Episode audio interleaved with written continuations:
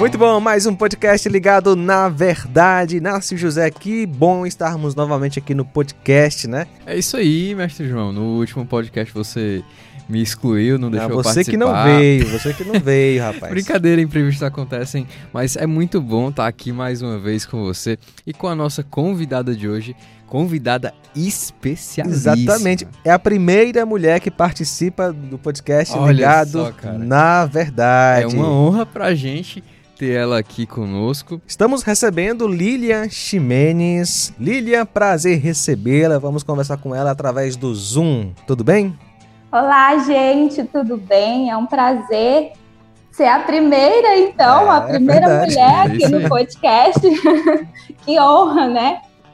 Muito obrigada, gente. Hoje vai ser muito legal. Vamos ter um assunto muito polêmico, digamos assim, né? certeza, com certeza. Mas para quem não lhe conhece ainda, fale um pouquinho de você. Então, eu sou cristã protestante, né?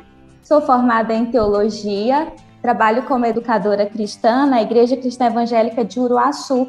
Meu esposo é pastor e eu sou auxiliar dele no ministério aqui. Muito Olha bom. aí. Uruaçu, Goiás. Já foi em Goiás? Já? Goiás. Nunca saí do Ceará.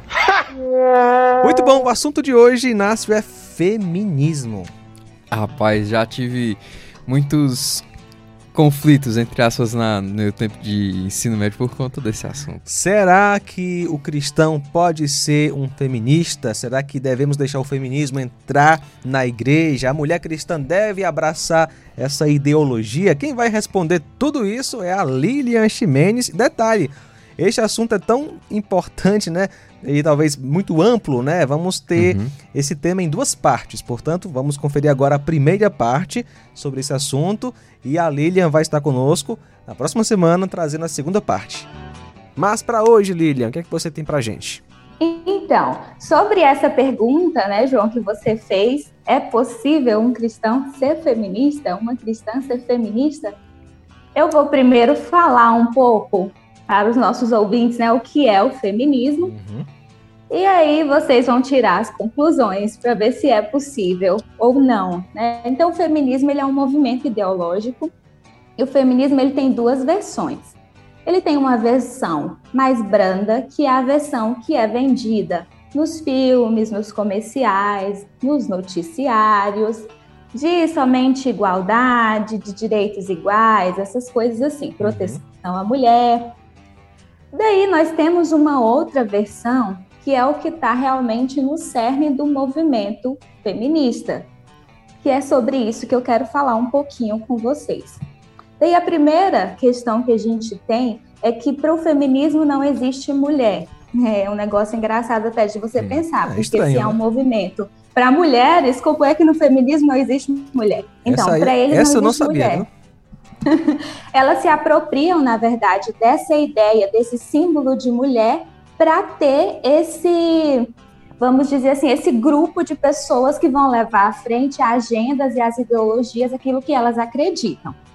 né? Então, a o primeiro ponto. E o segundo é que a mulher é o sexo oprimido. Uhum. Então, a mulher sempre está numa posição desfavorável e isso gera uma guerra, né? A guerra dos sexos, e isso gera então uma luta, um ódio das mulheres feministas contra os homens. Então, as mulheres nesse ponto elas são apenas usadas, digamos assim.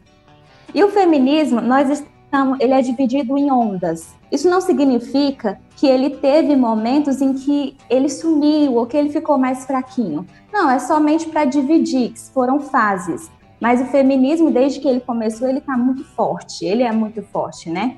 Então, a primeira onda começou em 1848, após alguns direitos que as mulheres tinham conseguido com a Revolução Francesa, eles terem sido revogados. E digamos assim que o ponto principal era o sufrágio, ou seja, que as mulheres terem o direito pelo voto, as sufragistas, e a mulher ter o direito de trabalhar fora de casa. Mas é, vale a gente lembrar que nem todos os homens votavam, então não era uma coisa assim que todo mundo tinha esse direito. E as mulheres fizeram essa primeira reunião em uma igreja protestante. Porque, a só. princípio, elas teriam esse direito, seriam é, pautas justas, digamos assim, que era o direito de trabalhar, era um direito conjugal, direito ao uhum. patrimônio e direito ao voto. Só que o voto, a maioria das mulheres nem estavam muito afim disso não, viu, meninos? Elas então, não queriam esse papo de votar. então, assim, é, no começo, é, as motivações, né, as causas eram muito boas, né?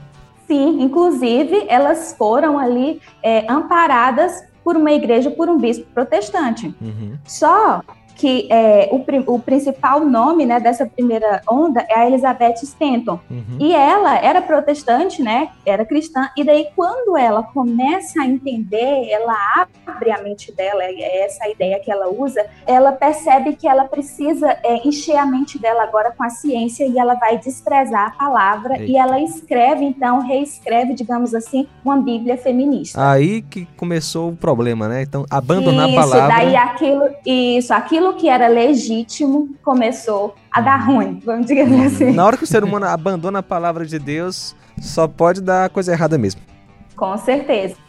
Daí nós temos a segunda onda, que já foi em 1960, e nós temos três principais nomes, que eu uhum. imagino aí que alguns dos nossos ouvintes já ouviram o nome de algumas delas, que é Margaret Sanger, Beth Friedan e Simone de Beauvoir, que talvez seja a mais famosa. Simone de Beauvoir, casada com Jean Paul Sartre, que também é muito conhecido, a gente estuda na escola sobre ele. Só que essas pessoas, elas representavam e elas, elas brigavam por aquilo que na verdade é totalmente fora de daquilo que a Bíblia ensina, totalmente amoral. Era isso que eles queriam. Eles queriam uma vida sem moral, sem padrões.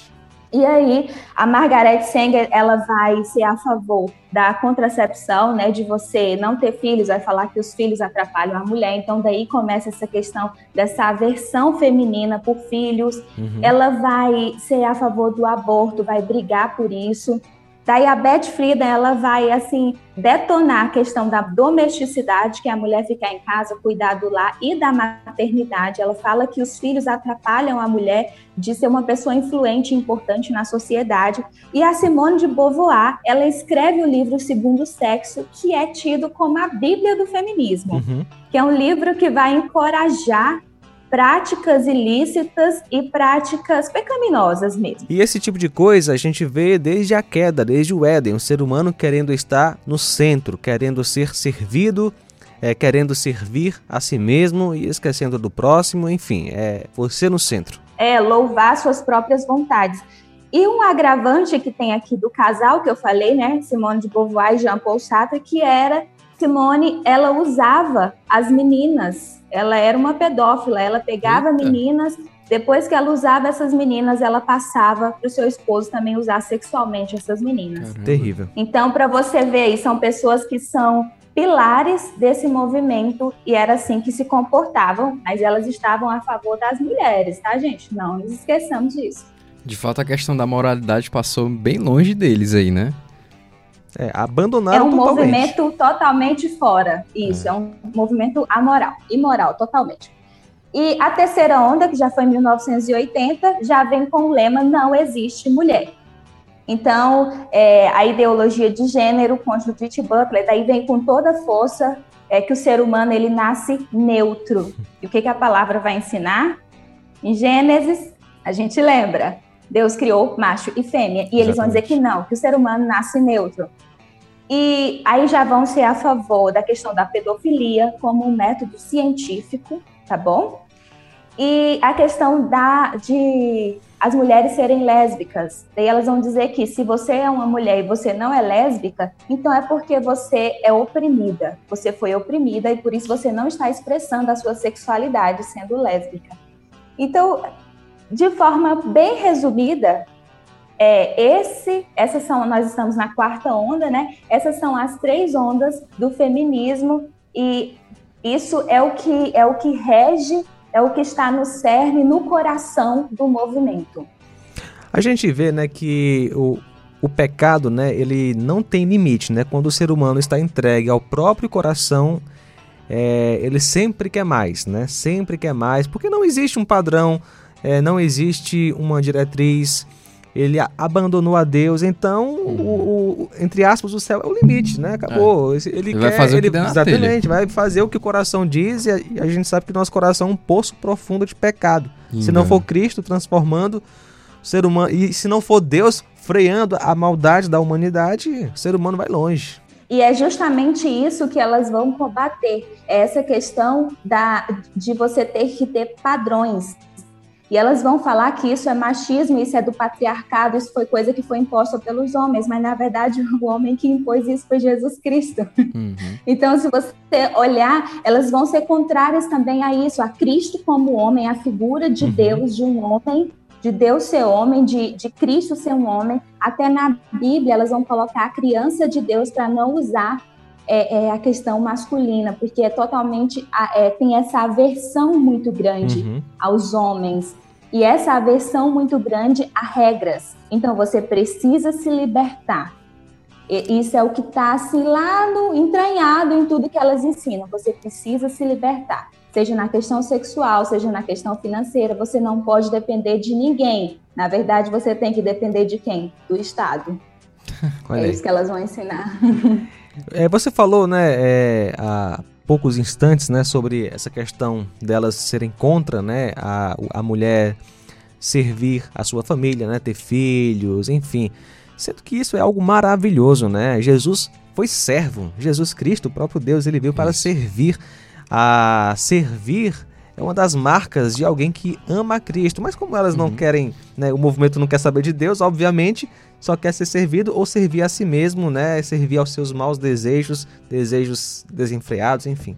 Sem contar que essa questão Sim. de cuidar, assim, digamos, do, da, do filho e organizar o lar é mais uma questão também de uma tendência natural da, da é. mulher. Ela tem esse instinto materno de proteção na criança e trazer essa questão de não ter, não existir mulher é algo assim meio que vai contra, cara, um pouco a lógica é, até. É, é, pra, é, é quase que um plano maligno para destruir a família, de fato é, né? Porque uhum. ser mãe, né? Servir uma criança, é, cuidar do marido, isso é algo maravilhoso, trabalho digno, digno mesmo. E, tipo, a gente, olhando a questão assim um pouco mais. É um ministério, né? É.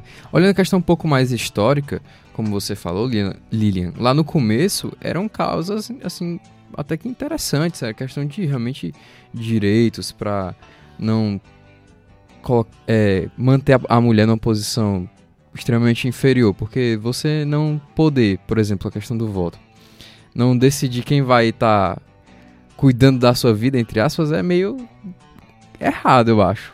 Porque se o presidente vai tomar decisões que vão afetar minha vida, eu acredito que eu deveria ter o direito de escolher quem, é que eu, vou, quem eu vou botar lá. Então, nessa parte assim de alguns direitos, eu acho até que interessante. Só que isso se desvirtuou muito durante a história. Foi entre essa questão Sim, da, é. da moralidade, né? E é engraçado até que algumas meninas, algumas mulheres não queriam, né? Elas não queriam uhum. o direito ao voto por causa das responsabilidades. E elas, apesar de serem, vamos dizer assim, como de massacradas, ah, elas sofriam demais, elas tinham uma posição em que elas elas não tinham que trabalhar, elas até alguns crimes pequenos que elas cometessem, a culpa ia para o marido e não para elas. Então, uma delas escreveu 10 motivos porque eu não quero votar. Elas não queriam esse direito. Hum. Lilian, então assim, diante do que você falou aí, né, de cara a, a gente vê, né, respondendo a pergunta inicial, uma mulher cristã não deve abraçar essa ideologia porque essa ideologia está totalmente contra a palavra de Deus, de forma bem simples.